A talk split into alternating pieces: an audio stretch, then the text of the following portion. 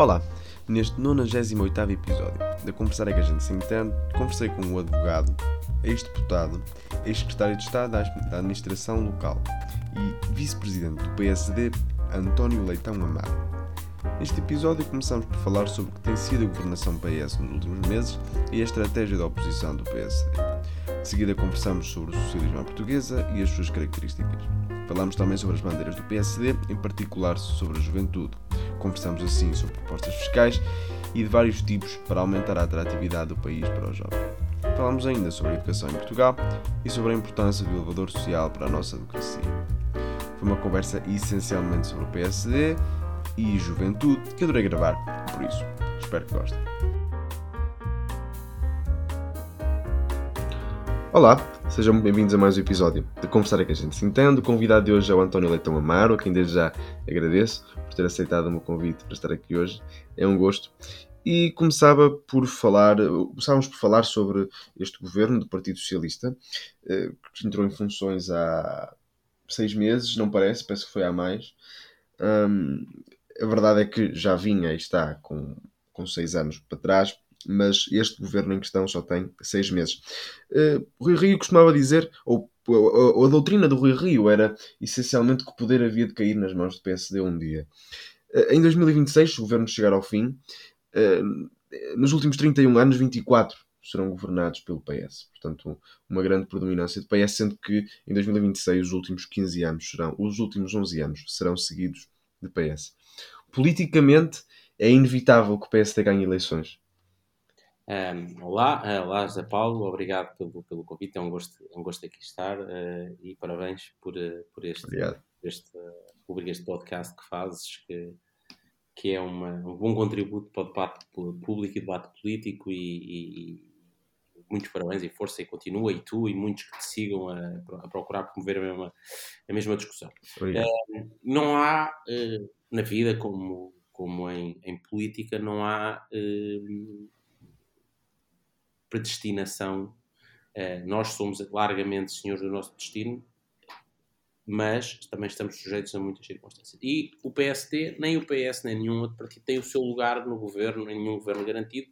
E usando aqui uh, uma, uma frase muito habitual da, da, dos, dos, dos, anúncios eh, financeiros, que, que, dizem rendibilidades passadas não garantem rendibilidades futuras, vitórias passadas do PSD não garantem nenhuma eleição para o futuro. Primeiro ponto. Portanto, o PSD tem que conquistar todos os votos para poder vir a ser governo. E, to e toda a, e a confiança de uma maioria para, ser, para vir a ser governo. Pode fazê-lo? Pode muito. Parece ser a única verdadeira alternativa ao Partido Socialista? Parece. E se. E eu acho que é crescentemente isso. Eu acho que nós vivemos simultaneamente no momento da queda acentuada, precipitada do Partido Socialista, enquanto solução evidente de desgoverno, empobrecimento, falta de esperança, falta de ambição para o país. Ao mesmo tempo, a solução do governo cai, mesmo sendo nova e recente, como tu dizes, na verdade, são já 20 velhos anos de socialismo nos últimos 27. Além de 7 anos de António Costa, primeiro-ministro, mas mais não sei quantos, António Costa como ministro disto e daquilo, número 2 do PS, e portanto, isto é um grande tempo de costismo e de socialismo que não está a fazer bem ao país simultaneamente que o PS cai, nós já lá vamos a isso, seguramente queres falar quando quiseste começar pelo governo, podemos falar mais sobre isso, o que é que está a Sim. Uh, simultaneamente que o PS cai, finalmente, e no, no, período em que o PS mais cai, é o período em que o PS se parece levantar. Nós vivemos num período, uh, enfim, com um líder que procurou fazer o seu melhor, que tinha com certeza alguns talentos, mas as coisas não funcionaram. Claramente, o PSD não conseguiu ser a alternativa por isso emergiram à sua, à sua direita dois outros partidos que praticamente, aliás, praticamente não existiam, não, é? existiam antes de Rui Rio ser presidente do partido, não tinham expressão parlamentar e cresceram em duas eleições de forma muito significativa. Uh, e, portanto, o PSD passou um período onde não se conseguia afirmar como força alternativa, nem a, a denunciar os erros do governo, nem a propor uma verdadeira alternativa. Ora, é isso que o PSD está a começar a fazer. Eu acho que hoje Aliás, o ciclo mediático mostra isso, as sondagens começam de uma forma muito incipiente e inicial a mostrá-lo. As pessoas veem um, um, um, erro, uma opção do governo, viram-se para o PSD à procura do que é que o PSD vai dizer. tínhamos uma, uma, crise de aumento de custo de vida. Quem é que liderou a discussão antes do governo e propor o caminho? O PSD, com o programa de emergência social de, Luís Montenegro apresentou. No orçamento, antes do, do governo apresentar o próximo orçamento, nós apresentámos oito prioridades, o governo copiou duas e, maquilhadamente e de uma forma incompetente, procurou uh, lidar pelo menos com mais outras dúvidas. E, portanto, acho que são tempos novos. O poder cai, o poder cai, o socialismo está a cair de uma forma acentuada, o PSD ressuscita como a alternativa política em Portugal. E falando sobre, sobre sondagens, que apesar das últimas sondagens não terem corrido bem nas últimas eleições, gosto sempre de dar algum valor, não é? porque apesar de tudo são, é o único barómetro que se pode ter entre eleições. E, e o PS está em queda, está com 34,5% dos votos, ainda assim bastante. O PSD, isto sondagem da TSF, a última, e o PSD com 31%. Por cento dos votos. A partida apareceu chega com 9%. E, e vemos que o PS tem larga larga, larga maioria eh, em quase todo o país, à exceção do Norte, onde aparecem empatados, e do Centro, onde o PSD tem, tem, larga, tem larga vantagem. Portanto, o Centro, que é a região mais pobre do país, não sei se daqui também se pode tirar alguma relação, é onde o PSD aparece à frente. Eh, mas a verdade é que eh, o PSD tem conseguido crescer, mas não tem crescido, se calhar, o suficiente, porque passou dos, dos 20 e muitos por cento das eleições para os 30%. A queda mais acentuada foi do lado uh, do, do, do, PS. Uh, acha que o PSD não está a conseguir aproveitar bem aquilo que, que tem corrido mal neste governo, a nível de incompatibilidades, a nível de, de escândalos e mais escândalos que todas as semanas e várias vezes ao longo da semana aparecem na, na empresa? Vamos lá, vou começar a pegar na tua expressão. O PSD não cresceu ainda o suficiente. O suficiente para quê? Para ganhar eleições. Vamos admitir até Sim. que o resultado das sondagens seria o resultado de eleições. Havia uma, uma, uma correlação, uma direta, imediata e quase perfeita. Mas a questão é que não há eleições agora. E, portanto, nós não vale a pena corrermos uma corrida de 100 metros, a esgotar trunfos, cartuchos, precipitações e etc., um, quando eleições existirão daqui a quatro anos. Claro, assim, ah, e se existirem antes, o PS tem que estar preparado antes. Claro, com certeza. Temos de estar preparados a qualquer momento para governar. Mas a nossa estratégia política de crescimento tem que ser uma estratégia gradual. Ponto um. O outro ponto é, eu olho para sondagens, mais do que procurar resultados precisos num certo momento do tempo, procuro tendências. Eu creio que é assim que se devem ler as sondagens e a soma das sondagens. E as, as sondagens dos últimos três meses, desde o verão. Ou seja, o, a nova direção do PSD iniciou uh, no primeiro fim de semana de, de julho. Uh, eh, 2 de julho, creio eu, tomámos posse. O presidente uh, Luís Montenegro é presidente desde essa data, apesar de haver uma eleição interna, ele é presidente, ele é presidente eleito, mas não é presidente em funções. O que é que aconteceu nas, gradualmente nas sondagens desde, desde o início de julho? Três movimentos nas, nas, nas sondagens. Primeiro, uma que tu assinalaste muito bem, uma queda abrupta do Partido Socialista. Portanto, os eleitores estão crescentemente fartos da solução socialista. Não sei se arrependidos ou não, da maioria absoluta que deram, isso poderia ser especulação, mas do que está a acontecer, desses erros do presente, desses erros políticos, mas também erros estruturais, ponto um, a penalizar o governo, pela, pela, pela, obviamente, pela degradação das condições de vida que estão a sentir. Portanto, uma quebra acentuada do governo. E, o, e a tua pergunta é basicamente assim: não deveria ter havido uma transferência de votos direta. O PS perde 6, 7 pontos, 8 pontos, se quiser, 7 pontos, e o PSD cresce 3. Há uma, uma parte, uma transferência direta parcial. 3, 4, depende das sondagens, não interessa. Uh, mas há duas, voltando à tendência, o PS a cair é uma tendência que parece clara, consistente e sólida. Do lado da transferência e do lado da alternativa, nós vemos duas coisas. Há um partido, um partido que capitaliza a maior parte desse, de, desses, desse, desse descontentamento, que é o PSD. Tudo, não.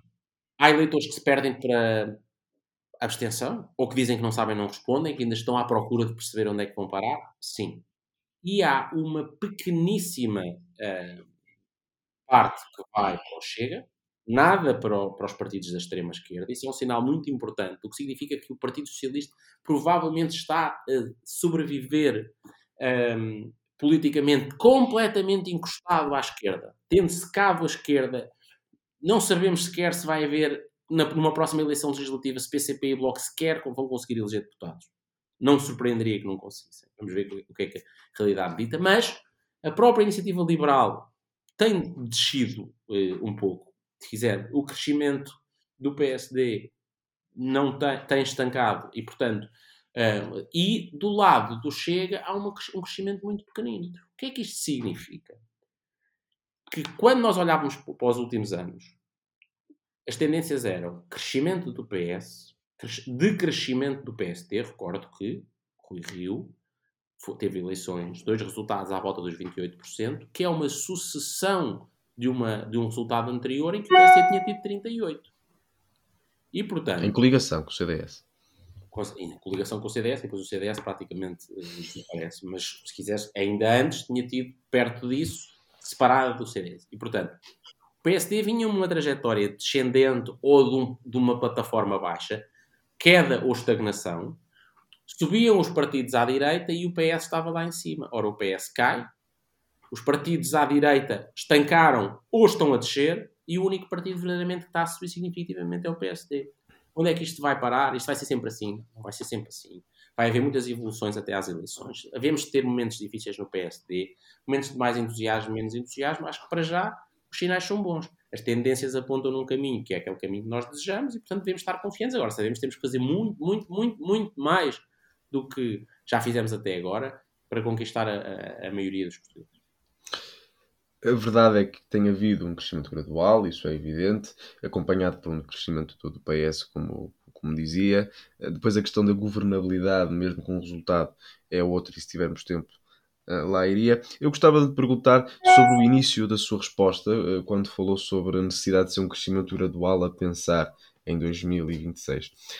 Um, as eleições europeias de 2024 um, as presidenciais serão antes das uh, legislativas. Verdadeiramente acredita que o mandato chegará ao fim?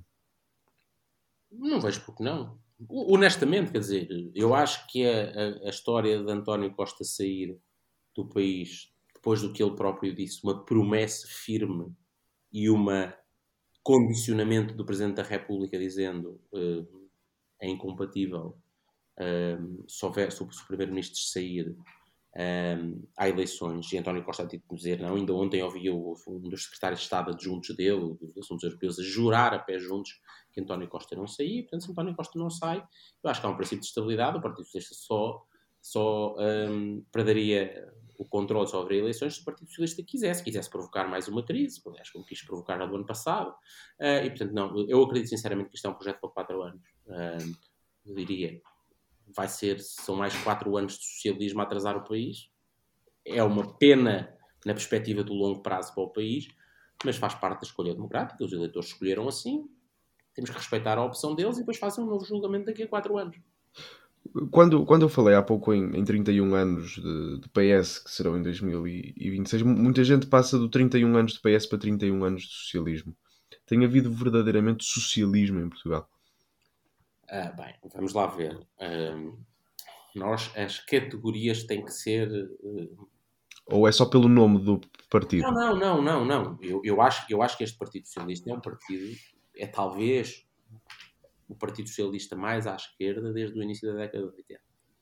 Portanto, se quiseres, mais próximo da ideia do socialismo. Um, desconfiança da iniciativa privada, incluindo a empresarial, a vontade e a convicção de que a caneta do governo, a voz do governo, a decisão do governo é mais inteligente, mais capaz do que a das, da sociedade, dos, das empresas, das famílias. Eu já te vou dar exemplos sobre isso. Sim, sim. Um, é uma coisa absolutamente dominante. Nós vamos dar vários exemplos.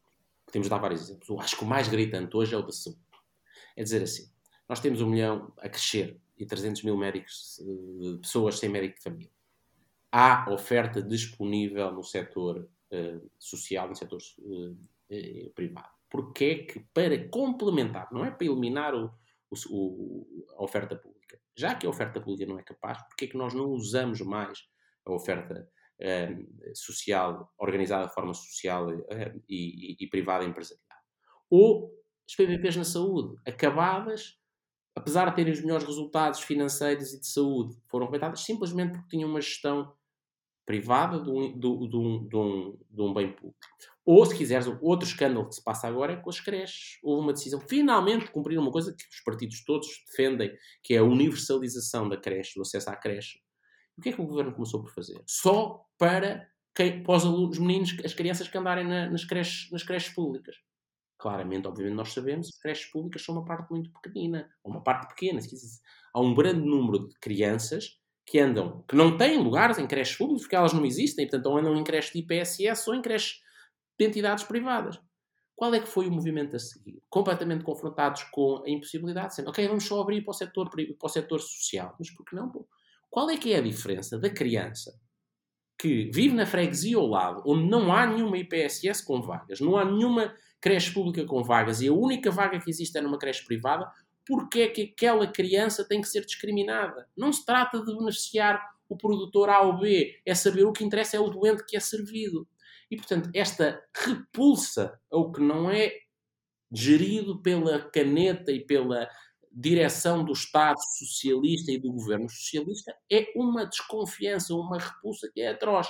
Mas nota, mesmo nós estamos em momento de orçamento do Estado, em que o governo faz umas opções, e eu ouvi da boca do Ministro das Finanças, uma reunião que tive com ele, aquela preparatória do orçamento, com os partidos da oposição. E depois de um debate com o deputado socialista, para o caso de eu achar que tinha me enganado, ouvi a mesma coisa da boca do outro. Foi basicamente isto.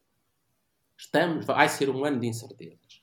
E como vai ser um ano de incertezas, nós devemos aumentar a receita fiscal, isto é, o bocado de impostos de riqueza e rendimento das pessoas que está nas famílias e nas empresas, passá-lo para o Estado, para caso as coisas tenham um aperto, nós decidirmos. Ora, se há incerteza, se há dúvidas, a quem é que nós devemos confiar mais para gerir e se ajustar à incerteza? A primeira resposta de um socialista é o Estado no princípio, o Estado no meio, o Estado no fim. Uma resposta de um partido que não é socialista no sentido socialista moderno é não. Quer dizer, nós começamos, portanto, por procurar confiar na, na decisão, no juízo, na, na liberdade e na autonomia das famílias, das empresas, para organizarem o seu comportamento. E claro que há momentos de crise, falhas de mercado, situações de equilíbrios subótimos que justificam uma intervenção coletiva através do Estado. Claro, mas não é o princípio de que primeiro vamos buscar os recursos e o, e, e o senhor Ministro das Finanças sabe melhor que o resto das famílias como é que as famílias se devem organizar, o que se devem poupar, se não devem poupar, se devem consumir isto ou aquilo. E, portanto, esta decisão de achar que o Ministro centralista sabe mais do que os cidadãos é uma manifestação clara, tal como o aumento da carga fiscal para o máximo, de que nós temos um partido que é socialista que é efetivamente socialista no tempo moderno. Claro que não vai nacionalizar tudo, não vai eliminar a propriedade, a, propriedade privada, a Constituição não o permitia, o enquadramento na Europa uh, da economia social de mercado também não o permitiria, mas eu diria que entre as opções que existem de políticas disponíveis, este Partido Socialista é bem socialista. Nós temos em Portugal a particularidade, se calhar irónica, de do partido de centro-direita ser social-democrata, não é? Sendo que a social-democracia na Alemanha é uma corrente centro-esquerda e, portanto, quer dizer, historicamente tem as suas razões, mas, mas acaba por ser uma particularidade portuguesa. O espaço que naturalmente o PS ocuparia seria o espaço sociais-democratas, é aí que está o, o, o, seu, o seu lugar europeu e não no espaço dos socialistas. É possível verdadeiramente governar-se sendo-se socialista no modelo da Europa, da, Europa de hoje? E dou-lhe, por exemplo, um, um exemplo, eu estou a tentar fazer advogado do diabo, mas dou-lhe, por exemplo, o, o, exemplo da, da flat tax para, para quem vem de fora trabalhar para cá. Isto é tudo menos socialista. É? Um, há, há, há todo, obviamente, todas as orientações ideológicas e todas as formas de governação depois fazem algumas concessões pragmáticas a certas acelerações de interesse e, portanto, um, o, o, acontece isso com todos e acontece com o socialismo, com o socialismo também. Uh, este socialismo tem duas, duas coisas, se quisermos. Nós dizemos muitas vezes que o PSD já Sá Carneiro dizia é social-democracia à portuguesa. Portanto, respondo à tua pergunta, não é social-democracia do início do século XX, uh, na formação do Burnside, etc. É uma versão portuguesa adequada à realidade portuguesa e há socialismo à portuguesa. E o socialismo à portuguesa tem essa dimensão da desconfiança da, da iniciativa privada, mas depois tem uma dimensão de. Uh, combinação de estatismo com corporativismo e, e partidocracia, que é tão ou mais importante do que um tema de redistribuição um, e de grau de intervenção até do Estado na, na, na, na, atividade coletiva. Ou seja, tem essa parte que eu falei há pouco, desconfiança da iniciativa privada, desconfiança da iniciativa um, social até, e por isso o, esse socialismo no sentido mais clássico de que nós defendemos. Mas este Partido Socialista tem uma outra característica que é ligada e tem uma certa ligação, que é achar que toma o poder e que a sociedade deve ser comandada pelo Estado e o Estado deve ser comandado pelo partido. E, portanto, é o partido, não é o coletivo sequer, é a subcomposição, uma elite dentro do coletivo, que é a elite partidária socialista. E depois a clique que anda à sua volta, com as relações que tem, e por isso é que eles acham que para o que é socialista, partido socialista, as leis não se aplicam para quem está dentro do Partido Socialista, qualquer erro que, que é cometido tem sempre uma justificação. Qualquer coisa que nós façamos com os quais não concordam tem uma hum, dimensão imoral. E por isso, porque faz parte dessa lógica, muito associada a governações socialistas já agora e comunistas também, que é tomam conta do Estado e aquela elite convence que substituiu o que é, se quiseres, uma substituição, uma representação perfeita do coletivo e do bem comum. E este, e este Partido Socialista vive muito isso, até na forma como dialoga. Aquilo que decide, que defende, etc., é a definição do bem comum e, por isso, os seus são aqueles que têm direito a tudo, que merecem tudo e cujos erros são completamente desculpados. Uma das coisas mais trágicas desta governação de António Costa, que leva sete anos, e aí teve a colaboração do Presidente da República, não há dúvida nenhuma, de dada medida, foi eh, enfraquecer a responsabilidade política. É verdade que em momentos extremos o Presidente da República intervém. O caso de Pedrógão, não de Pedrógão já agora, os incêndios de 2017, não à primeira, mas à segunda apenas, quando foram a vaga de outubro, que afetou designadamente o meu Conselho de Tondela, de forma trágica, aquele que mais casas teve, teve queimadas nessa, nessa série. Mas com pequenas exceções, o Presidente da República tem amparado a lógica de o governo faz uma asneira, há sempre uma qualquer justificação e uma qualquer versão. E António Costa tem sido o rei dessa tentativa. Nunca pede desculpa. É uma máxima deste Partido Socialista. Nunca se pede desculpa pelos erros. Uh, Tenta-se sempre fingir. Qual é que é o problema disto? É que nunca se, nunca se vai melhorar. Há uma coisa bonita em outros países, em democracias mais avançadas, que é este princípio da responsabilidade. O governante comete um erro, mesmo que não tenha sido propositado, mesmo que tenham os serviços que sejam sido os serviços que dele dependem. Mas há uma lógica de responsabilidade política. Se há erros, se há falhas do Estado, e se esse Estado, naquele departamento, é liderado por, por, por um responsável político, esse responsável político é, é, toma, toma, consequências. No governo do Partido Socialista não há consequências, permite-se tudo. Quer dizer, nós vimos os casos dessa Primeira-Ministra da Administração Interna, vimos o caso de Cabrita que fazia tudo, vemos o caso agora dos ministros das incompatibilidades, um, vemos uh, uma série de comportamentos ao longo do tempo. E a lógica tem sido, infelizmente, sempre essa. E se é assim, não apenas o governo não melhora, como se dá um sinal terrível para a administração pública. Imagina. Uh, dirigente público muito zeloso. Dirigente público não tão zeloso e não tão diligente. O segundo, o não diligente, faz um erro. Um erro porque não estudou o suficiente, não se preparou o suficiente, porque não pensou o suficiente. Engana.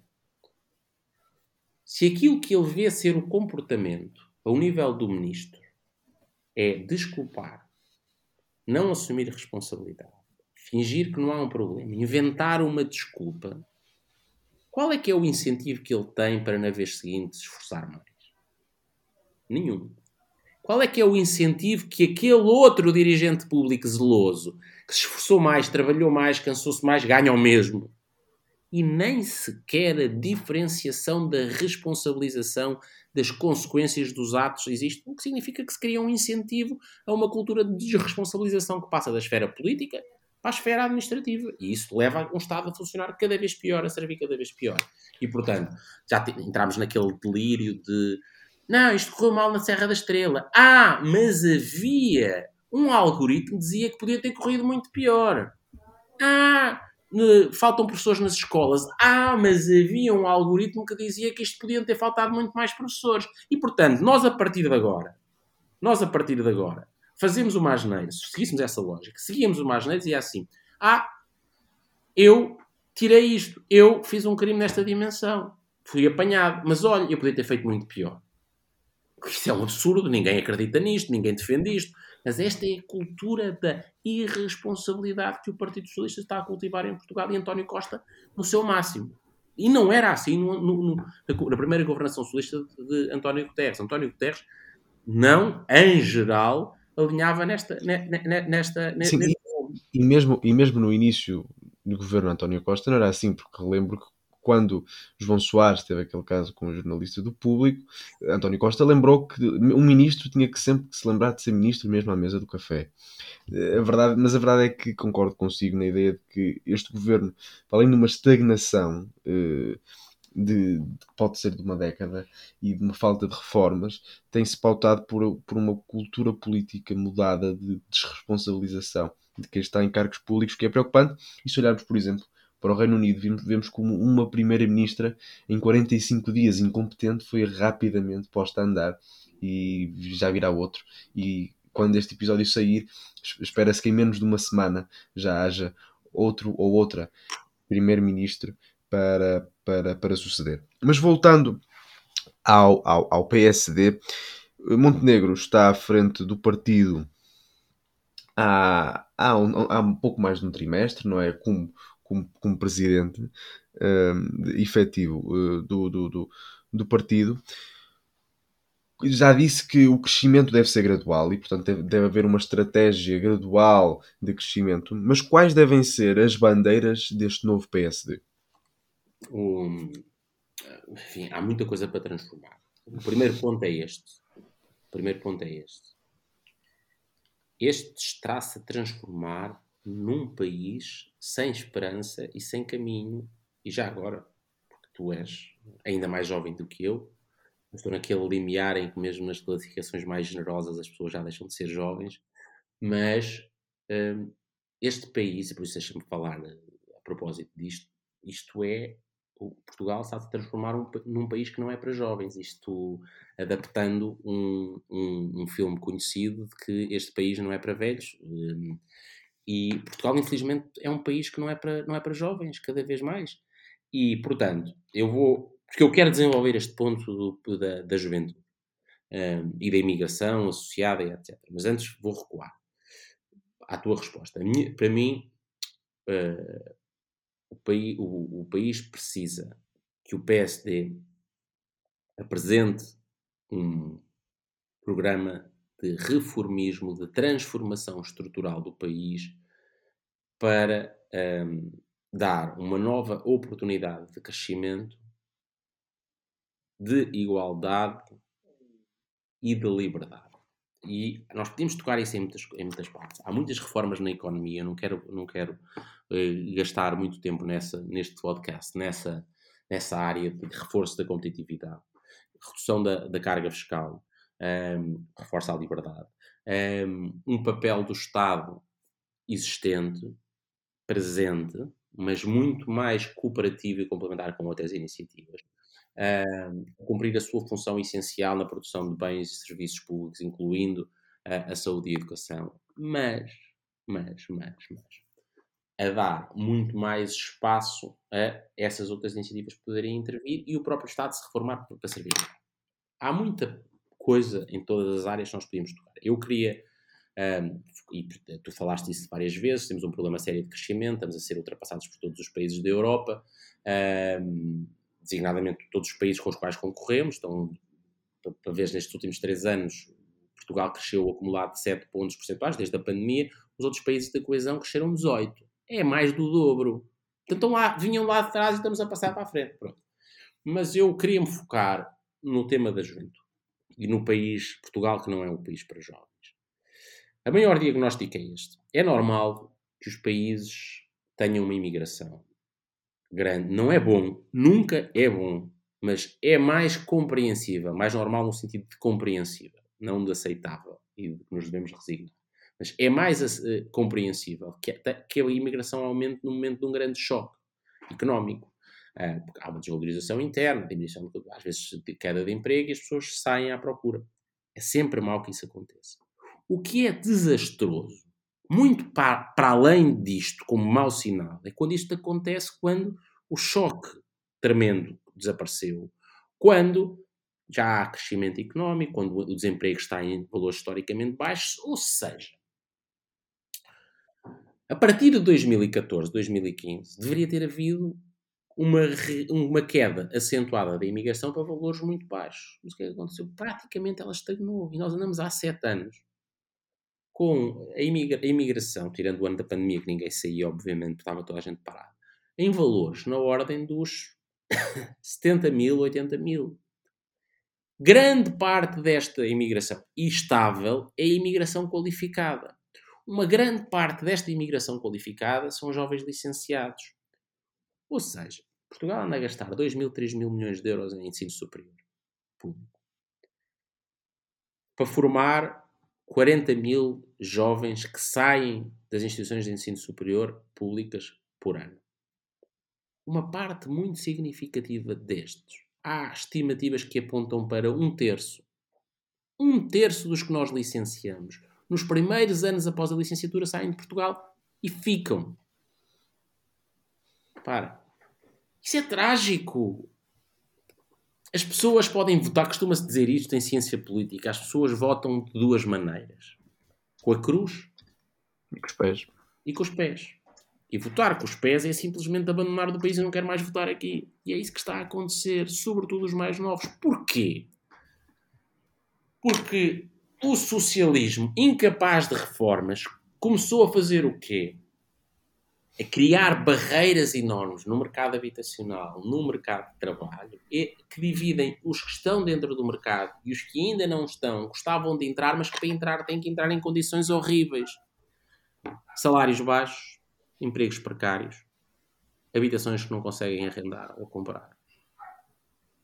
E, portanto, a bandeira se quiseres, todas as bandeiras que eu escolheria para o PSD nos próximos tempos, como uma das mais importantes, próximos, como caminho para a alternativa. Quer dizer, nós não vamos resolver isto nada a partir da oposição, vamos gradualmente mostrando. E já sinalizámos isso. As pessoas não sei se repararam, mas nas nossas oito prioridades para o Orçamento do Estado é um documento que é público, está no site do PSD. A primeira é o chamado IRS Jovem. Exatamente a mostrar isso. Temos aqui uma prioridade enorme. Nós achamos que é preciso governar e melhorar as condições do país para todos, mas há aqui um drama com os jovens portugueses. Salários baixos, empregos precários, tributação alta que ainda reduz mais o, o, o, o, salário disponível, não é? Baixo, mas disponível. E com baixos salários e, empregos precários não se consegue aceder a casa. Porque não, o, contrato é precário, a declaração de IRS é, é fraca, o banco não empresta dinheiro e as casas são caras demais. Portanto, nós temos que atacar este triângulo. O do rendimento, o da, da tributação, que impacta no rendimento, mas é um, é um campeonato diferente. Uma coisa, portanto, temos o rendimento e a tributação. Eu acho, nós achamos que uh, a dimensão laboral, obviamente a competitividade mais ampla da, econ da economia, mas o tema uh, da tributação e do rendimento andam, andam muito associados. Desde logo há decisões fiscais e por isso nós temos proposto um choque negativo, se quiser, uma redução brutal do IRS pago pelos jovens, até o último escalão, os últimos estão fora, porque apanharia sobretudo jovens com menos de 35 anos a ganhar mais de 80 mil euros por, por, por ano. Estamos a falar provavelmente de futebolistas e alguns artistas que não, não temos exatamente um problema de retenção um, em Portugal em termos uh, estruturais com esta dimensão. Sim. Os outros artistas que não ganham nada, eu diria que grande parte dos artistas portugueses não estão aí, jovens, e esses merecem o mesmo desconto, uh, que não é, e que não é um desconto, é uma redução para um terço, não é, para, não é reduzir um terço da fatura, é reduzir para um terço. Quem pagasse 100 passa a pagar 33 de, eh, de IRS. E, e, não é durante um ou dois anos ou três anos como o governo quer. Por isso é quando há bocado dizia no princípio que nos copiaram em algumas coisas, não é três anos, não é até aos 26, é E não é no, no, primeiro emprego, é até aos 35 anos o IRS é reduzido para um terço. Fazemos isso, ou seja, o máximo 15% no, no, no penúltimo escalão. Ou seja, nós fazemos isto para aumentar o rendimento disponível. Mas isto não basta, é preciso trabalhar na área da legislação laboral para não acabar com esta dualidade. E por último, na habitação, porque é necessário os jovens poderem aceder à habitação. Nós vamos gradualmente apresentando propostas nessas, eu diria, neste triângulo mágico: um, rendimentos e tributação, um, habitação e legislação laboral. E temos que pôr os jovens a viver com outras condições em Portugal. Vamos então pegar sobre esse tema, sobre a questão da, da, da juventude. E, e uh, em Portugal é o país da União Europeia em que sai mais tarde de casa dos pais. Portanto, quase aos 34 anos. Uh, com, com a tendência que, que, existe, é de esperar que não daqui a muitos anos se saia de casa dos pais e, e já não é jovem, portanto já são adultos. Já, quer dizer, já, já são mesmo adultos, mas que já nem sequer sejam considerados jovens estatisticamente. Portanto, está uhum. muito perto disso, em geral aos 35 anos, portanto está, está mesmo próximo disso. Portanto, temos aqui um problema de habitação, mas temos também, aí está, um problema de rendimento, porque a habitação até podia ser cara mas se houvesse rendimentos mais altos, uh, esse, uh, havia a possibilidade. A verdade é que sabemos que os jovens portugueses ganham mal. Uh, o desemprego jovem em Portugal é dos mais altos da União Europeia. E sabemos também que são tendencialmente a faixa da população, porque está com os primeiros empregos, tem salários baixos, o prémio de uma o prémio de uma o prémio salarial de uma licenciatura também tem vindo a cair portanto, que é outra questão. Tem havido realmente um aumento da qualificação dos portugueses, mas desde 2000 que a produtividade não acompanha esse aumento da escolarização, portanto, esse gráfico é bastante claro de que a economia não tem sabido adaptar-se às qualificações que tem recebido da academia e, muitas, muitos dos melhores acabam mesmo, uh, acabam mesmo por sair. Portanto, é, é um problema bastante amplo. E pegando na questão da tributação, 50% dos portugueses, e aqui não falo só jovens, mas 50% dos portugueses não pagam IRS. Ou 46, 47, 50% dos uhum. portugueses não pagam, não pagam IRS. Eh, nos jovens, sabendo nós que ganham salários tendencialmente baixos, precários, especulo, não tenho esse número, mas especulo que até possa ser superior aos 50% que não pagam um, IRS. A partir de uma redução do IRS, já está a ser, já é uma medida para uma faixa superior dos jovens. Isso é, não acaba por não, por não impactar nos jovens que realmente ainda têm mais necessidades, são os desempregados uh, e aqueles que têm salários muito baixos. É muito, é muito, boa, é muito boa pergunta. Um, seria bem apanhado se nós não tivéssemos pensado nisso. Mas, uh, e então a resposta que eu te dou tem duas partes. A primeira é: primeiro apanha muitos jovens, ainda assim. Um, sobretudo os qualificados, porque esses conseguem ainda assim entrar no mercado de trabalho não com o salário mínimo dos mínimos, mas algum bocadinho acima, onde estas, estas reduções por um terço já fazem a diferença nos, nos impostos, mas apanham muitos, mas depois o nosso, o, nossa lógica é esta. Porquê é que as pessoas saem de Portugal? É porque estão a receber pouco e pensam assim: bem, eu acabei de me licenciar, se começar a trabalhar, se começar a subir na vida, cada passo que dou é acompanhado de um agravamento estupidamente alto dos impostos. Qualquer. Nós, um jovem começa a correr-lhe bem no, no, no, trabalho, se tiver um mínimo de ambição e conseguir pôr um esforço e tiver as condições de profissionais também para o fazer, portanto é preciso esta combinação destas três coisas, rapidamente, começa a, se começar a ganhar mais, começa a levar aquelas talhadas gigantes de, de, de impostos que são absurdamente altos. E, portanto, nós queremos fazer, primeiro, protegemos várias, muitos jovens já assim, segundo, um, queremos dar este sinal de que fica cá, cresce no teu emprego, que cresceres o esforço adicional, o mérito, o crescimento salarial não vai ser castigado, não desincentivamos o trabalho. Pronto, isso é uma parte. A segunda parte para os outros que, na, que estão fora. Nós o, o país precisa de resolver o problema da transição entre o limiar abaixo de pagar IRS, já agora esse limiar vai subir, porque como o salário mínimo sobe um, e os salários em Portugal estão cada vez mais encostados ao salário mínimo, nós vamos ter cada, gente, cada vez mais gente, esses tais 48, 50% vão tendencialmente subir nestes próximos 2, 3 anos. Um, pessoas que não pagam IRS, previsivelmente. Mas nós temos um problema que a evolução para começar a trabalhar começar a ter um rendimento que paga IRS causa muitas vezes uma quebra de rendimentos totais, todos aqueles rendimentos de prestações sociais associadas, abonos de família, bolsas para filhos, um, complementos uh, subsídios, eles caem muito rapidamente. Ou seja, o que significa que na soma de tributação e subsídios, a evolução que se tem quando se vai trabalhar naquela fase de transição do não pagar para passar a pagar faz com que seja compensador não trabalhar e não ter aquela tributação, porque o que se ganha mais é comido por uma redução de, uh, no, dos subsídios.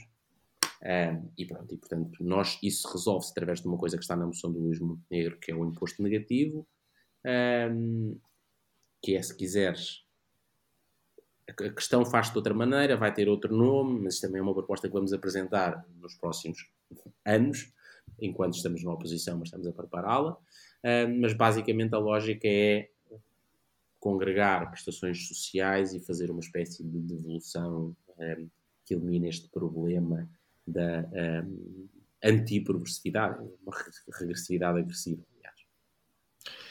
Falava aí na questão fiscal, e, e é verdade, Portugal é dos países da OCDE com pior, na, pior nível na competitividade fiscal, estamos em 36 de 38 países, eh, pior só a França e outro país que está em Itália algo assim. a faltar. Acho que esse é possível que seja possível. Um, quem está melhor é eh, a Estónia, se, se, estou a ver bem os números, e portanto um, Portugal está bastante mal na competitividade, na competitividade fiscal e também na competitividade ao nível do rendimento individual. Estamos em 35 uh, portanto, também eh, nestes, nestes números quanto ao rendimento estamos bastante mal. A imigração uh, daquilo que é a fuga dos, dos cérebros é algo preocupante, uh, que não seja porque estamos a perder população que ia pagar impostos, portanto, que vai deixar de pagar impostos, mas que não seja por isso é uma perda de receita fiscal já para não falar de perda de crescimento e de, de competências, não é? Uh, é, é, muito, é, muito, preocupante, isso tem tudo a ver com, aquele, com, com, o drama que eu falei no princípio e com os números, quer dizer, nós estamos a licenciar cérebros, não é? pessoas que têm qualificações elevadas, em, em alguns casos escolas que são do melhor que existe na Europa, engenharia, áreas da saúde, biotecnologias, gente muito qualificada, e deitámos fora o investimento. E, e, para além disso, aí está, é uma questão de prejuízo ao nível do ensino superior, porque as, boas, as, as propinas são tão baixas que faz com que haja prejuízo se, não, se, houver uma, uma, uma imigração, portanto acaba por não contribuir é, para pagar. Dizer, há, uma perda, há uma perda de sustentabilidade de todos os sistemas públicos porque temos menos trabalhadores a contribuir, há um desperdício do investimento que fizemos, nós estamos a investir na formação de pessoas que vão acrescentar valor ao outro lado, com isso há uma perda de valor económico, menos dinheiro para todos e menos dinheiro para redistribuir para os que menos precisam. É uma tragédia, então, é uma tragédia humana porque as famílias se desenlaçam, porque os pais veem os filhos partir, os filhos, os jovens queriam ficar cá, constituir família cá, mas não vêm em condições, saem.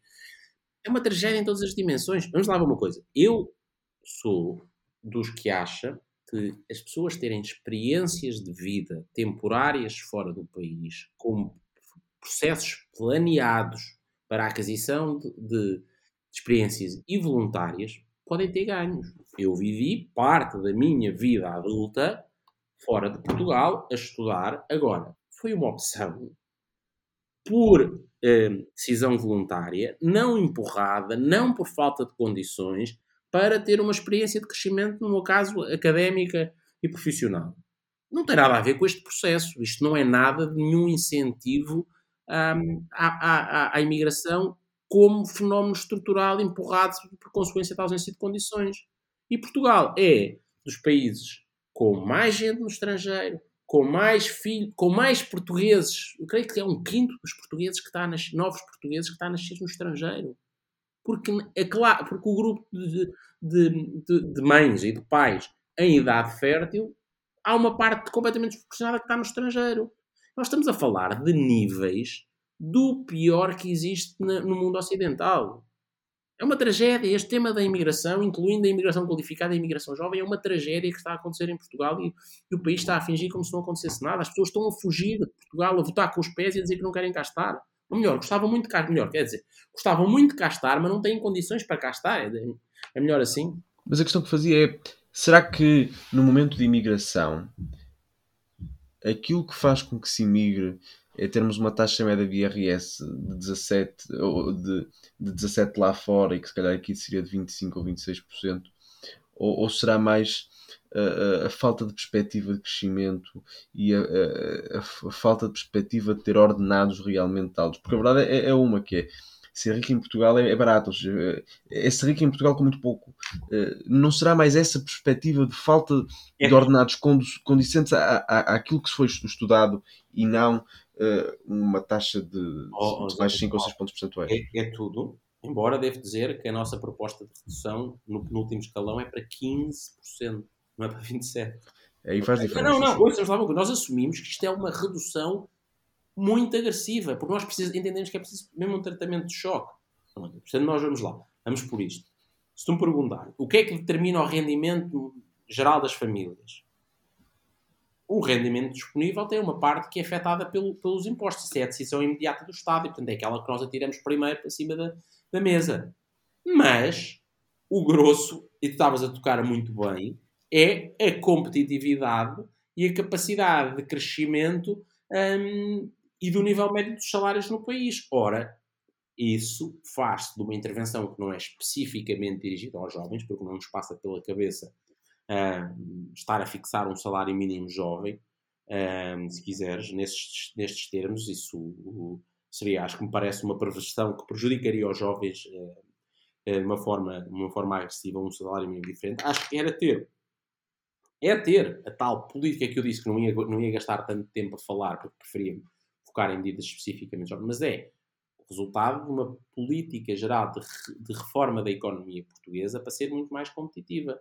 Uh, mais liberdade, menos burocracia, tributação também uh, dos, do, dos, dois tipos de rendimento, familiar, uh, individual e coletivo mais baixo,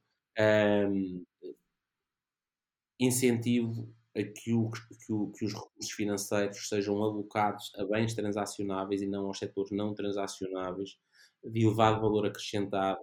Um, há uma panóplia de medidas, ativação de, de, de, meios de capitalização de empresas e de transferência de tecnologia um, dos, dos, centros de investigação do ensino superior para as empresas, enfim, há uma panóplia de medidas também uh, intervenção no mercado laboral, incentivos ao trabalho e ao desempenho e ao esforço, enfim, há muita coisa a fazer que terá como consequência um aumento total, agregado da competitividade da economia portuguesa, da produtividade do trabalho em Portugal e dos rendimentos em geral, que depois tem esse efeito máximo. Agora, nós temos que começar a dar sinais muito depressa aos jovens que os queremos cá, que os queremos mandar embora, porque senão nós não conseguimos fazer este, esta reviravolta. Esta, nós precisamos dos jovens cá a fazer esta alteração estrutural. Portanto, precisamos lhes dizer: fiquem connosco a dar a volta ao país. Pegando eh, ainda na questão da juventude e, e só fazendo aqui uma parte, agora aí está, fora, agora fora da juventude são a parte que é, às vezes em Portugal o debate quando se fala em salários foca-se acho que demasiado quando, em falar em salários médios porque o real problema eu não diria que é tanto o salário médio, é o salário mediano, que é bastante mais baixo que o salário médio uhum. e mostra algumas desigualdades no, no rendimento Claro. E o aumento do salário mínimo não afeta o, o aumento do salário mediano. E, portanto, consegue-se ver a aproximação do salário médio ao mediano, é que é preocupante. E perceber que quem ganha o salário mínimo já está a chegar ao primeiro quartil, ou quer dizer, já passou o, o primeiro quartil, portanto, já está acima dos 25% da população que trabalha. É, isso é que é preocupante, que é realmente a nivelação por baixo. Tens toda a razão. Eu uso só o salário médio porque é mais fácil, é um conceito. Sim, sim, sim. Para as pessoas, mas contém, estás a dizer, tens razão, obviamente. O salário médio, já agora só para completar o teu raciocínio para quem nos ouve, o salário médio é puxado para cima se houver alguns poucos que ganham muito. Quando o salário mediano é o, o, o corte da pessoa que está no meio de toda a amostra. Exatamente. E, portanto, é mais justo para dizer quanto é que per capita ganham a maior parte dos portugueses. E mesmo quando se fala sobre a aproximação do salário mínimo ao salário médio, eh, se falarmos da aproximação ao salário mediano é mais assustador, porque mostra melhor a realidade, de que, porque não é afetada exatamente por essa desigualdade que o salário médio demonstra. Mas sobre, e falando sobre jovens, para depois passarmos para, para as rubricas, há uma questão que gosto de falar, que é, que é, que é a educação.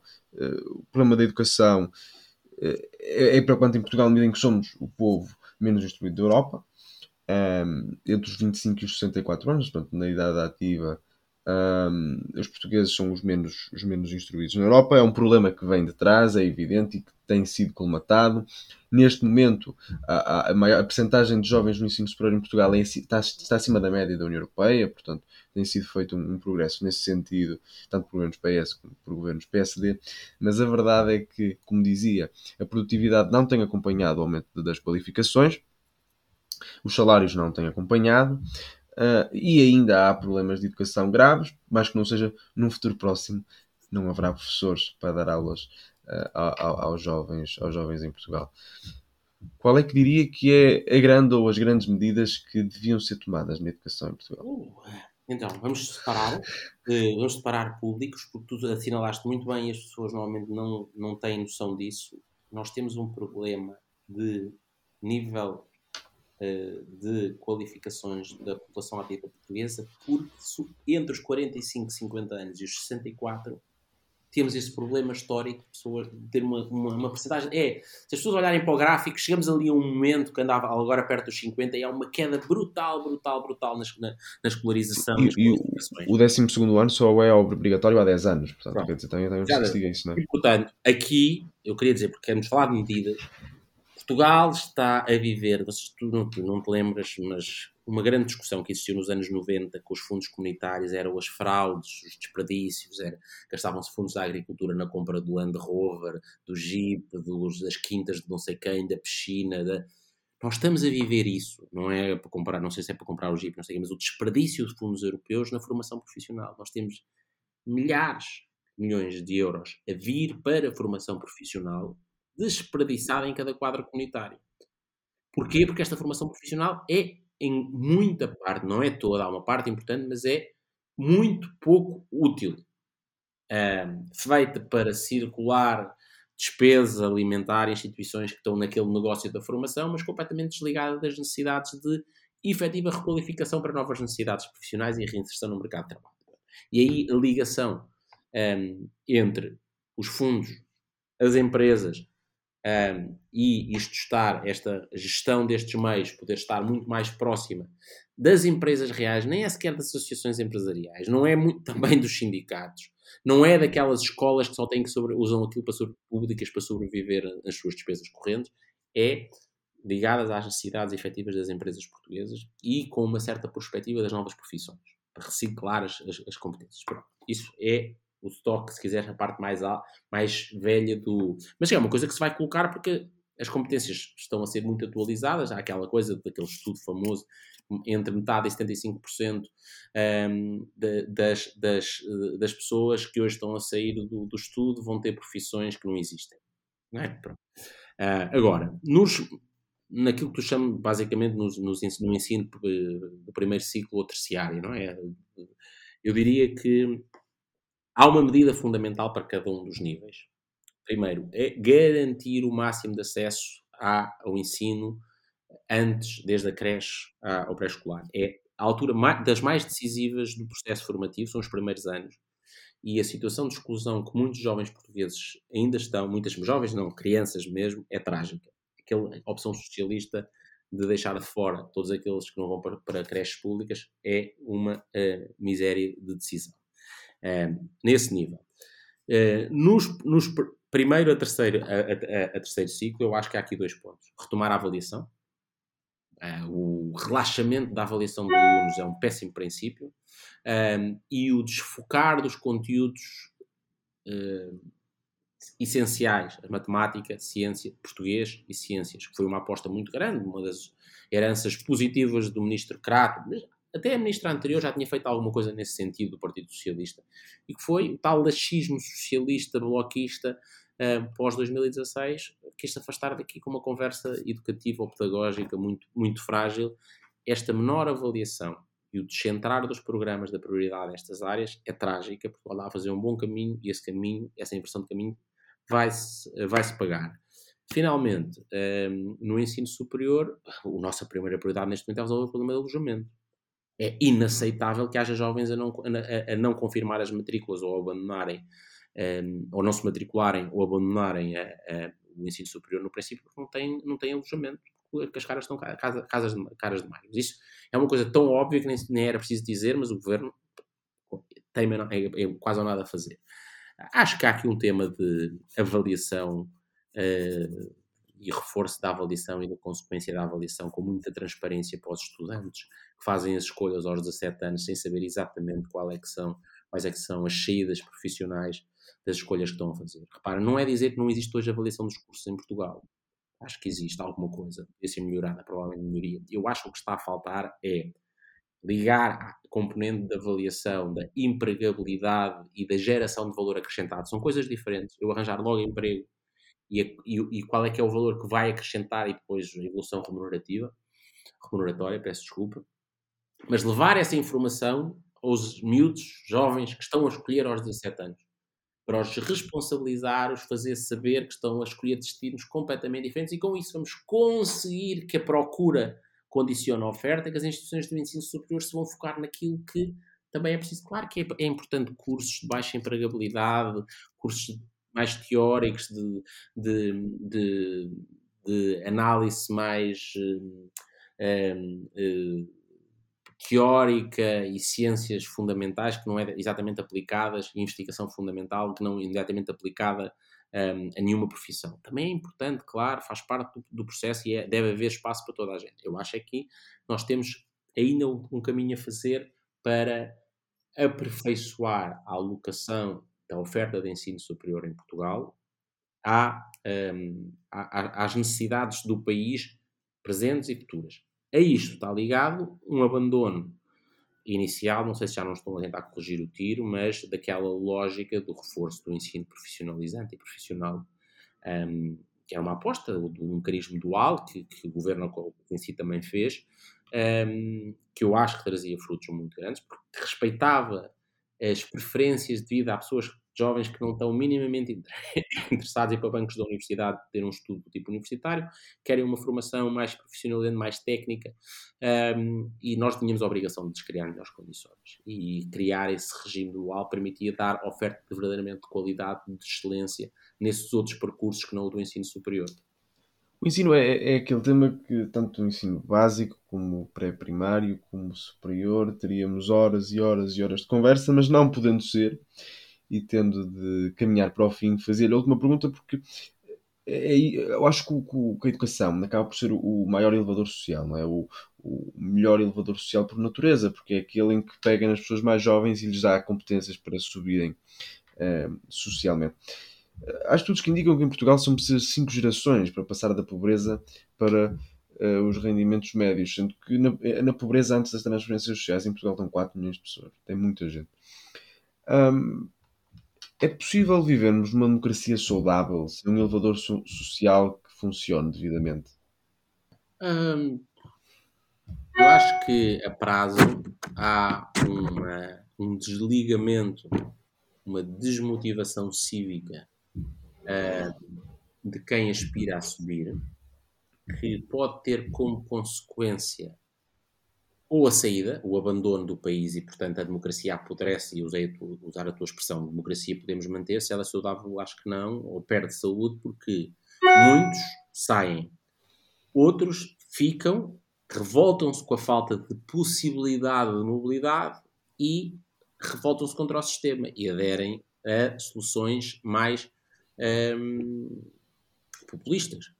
Boa parte do populismo hum, pós-crise financeira de 2008, da última década na Europa, poderá estar alimentado pela reação de grupos que no passado sentiam condições de prosperidade, grupos demográficos, económicos, sociais, um, étnicos, e que agora se sentem a ficar para trás e sem perspectivas de crescimento. E, portanto, a democracia, que vive, obviamente, de uma legitimação procedimental, isto é, a democracia existe se as pessoas tiverem poder, direito de participar nas escolhas coletivas, naquelas que lhe dizem respeito e a sua voz ser considerada, também precisa de uma legitimação de resultados. Não precisa apenas de legitimação do procedimento, precisa também de legitimação de resultados. E essa legitimação é que a governação lhe entregue bons resultados.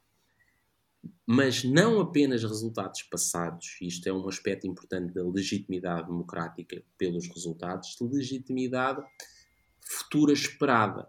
Se quiseres, uma espécie de legitimidade aspiracional. E, portanto, uma democracia saudável precisa de legitimação pelos procedimentos em que todos participam e são considerados, os seus interesses são considerados, legitimação dos resultados, isto é, uma governação que torna a vida de todos melhor, sobretudo daqueles que estão mais para trás, e, em terceiro lugar, uma legitimidade de resultados aspiracional, isto é, a convicção de que se vai viver melhor. Ora, se o elevador social está avariado, as pessoas não acreditam que se vai viver individual e coletivamente melhor, perdem essa aspiração e zangam-se e a democracia perde legitimidade.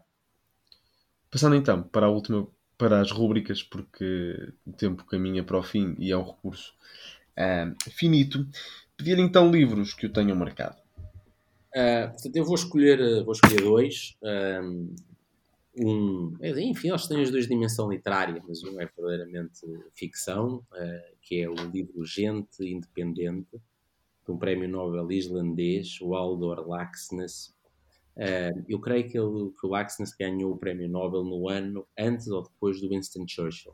Mas o, o Agente Independente é basicamente uma, um romance uh, de um, do B. Arthur, um, que é um pastor que cultiva a ideia de responsabilidade e de autonomia e a autonomia implica responsabilidade pelas próprias decisões e arcar com as consequências do que aquilo fazemos, que me parece uma, uma, uma ideia fundamental. O livro é literariamente belíssimo, mas eu gosto muito desta ideia de responsabilidade com, ligada à autonomia. Esse é um livro de ficção. O livro que um, literário não ficção é A Democracia na América, provavelmente do Alex Tocqueville, provavelmente eu não, vou ouvir, não ouvi todos os podcasts, mas provavelmente alguém já o terá sugerido aqui, não sei se... Acho que já, acho que já. Pronto. O, o é um, um, livro incrível eh, de um francês nobre que vai falar, que vai à América durante fazer umas viagens muito grandes e depois faz uma, uma descrição monumental. O livro também é muito grande, mas é uma grande exaltação da ideia da democracia, sim, mas de uma tensão entre liberdade e igualdade, ou de um certo espírito igualitário, em que basicamente, se quiseres, é uma das. na versão uh, moderna, porque a ideia da, teoria, da, da, da, tirania das maiorias já existia até na, na, na, Grécia Antiga, como aliás uma das críticas feitas um, à, à, forma deturpada de, de, de democracia uh, ateniense. Um, mas, basicamente, o, o, eu gosto muito, primeiro, da análise, que tem uma qualidade profundíssima, da qualidade da escrita também do, do, do Tocqueville, uh, mas desta, deste, deste alerta de que uh, a liberdade uh, de cada um, a liberdade negativa de poder seguir o seu caminho sem, ser, sem ter interferências abusivas do Estado, menos, fala menos da liberdade positiva, uh, que o Isaiah Berlin mais tarde vem, vem detalhar muito, uh, desenvolver essa ideia. Mas a liberdade pode contribuir através da geração de riqueza para a atenuação das desigualdades e da construção da igualdade. Mas se nós transformarmos o, a preocupação com a igualdade numa igualação na miséria, e numa ditadura do mínimo denominador comum, numa ditadura do mais fraco, numa dita, não é no mais fraco da pessoa que é mais vulnerável, é um, do desejar a solução mais fraca. Deste, o importante é que seja igual, mesmo que seja má para todos.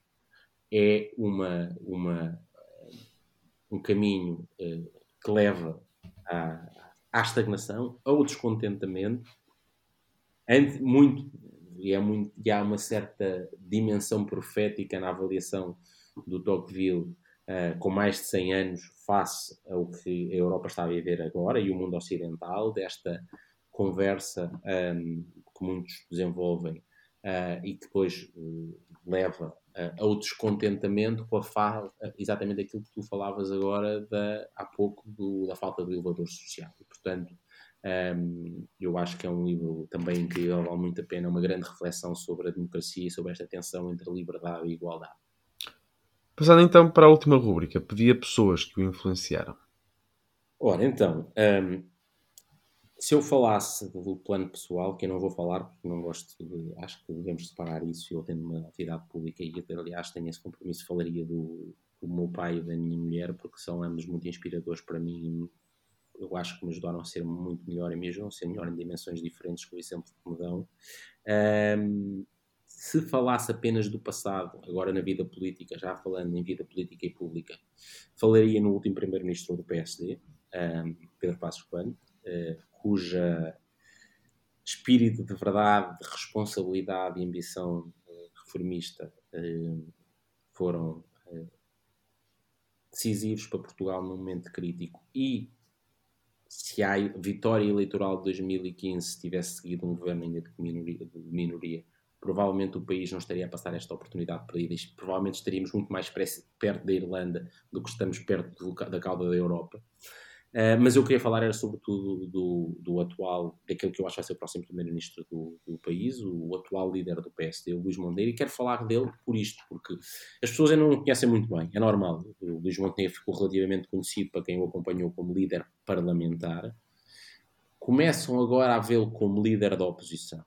Começa a ser, mas ele acabou de chegar, ainda estão longe de começar a imaginar, ou começam agora, podem ver alguns sinais de como uh, líder uh, de governo.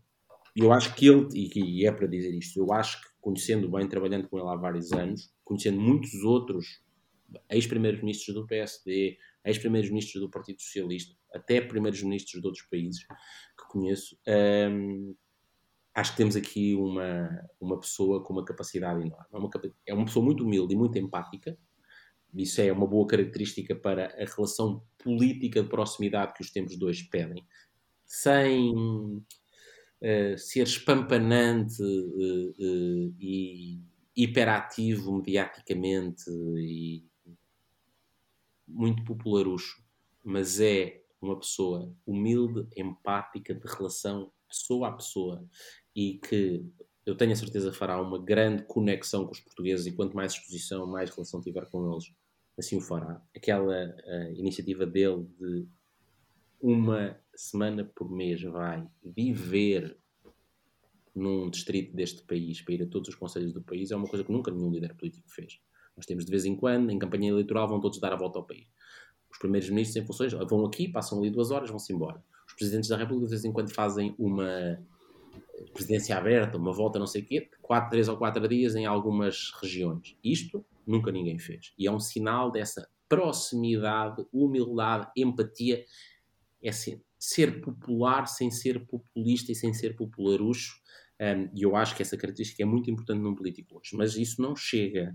Um, não chega. E por isso é que eu quero falar das outras duas características dele, que são uma sensibilidade social. Eu assisti várias vezes, até no período em que estávamos no governo, o Luís sempre foi uma voz de equilíbrio quando governávamos e agora que é o nosso líder, procurar que as respostas do PSD sejam respostas com uma forte consciência social e uma forte equilíbrio, equilíbrio com a preocupação de transformação estrutural, de aceleração do crescimento, puxar pela liberdade e pela iniciativa, pela mobilidade social, mas também uma enorme preocupação com aqueles que ficam para trás.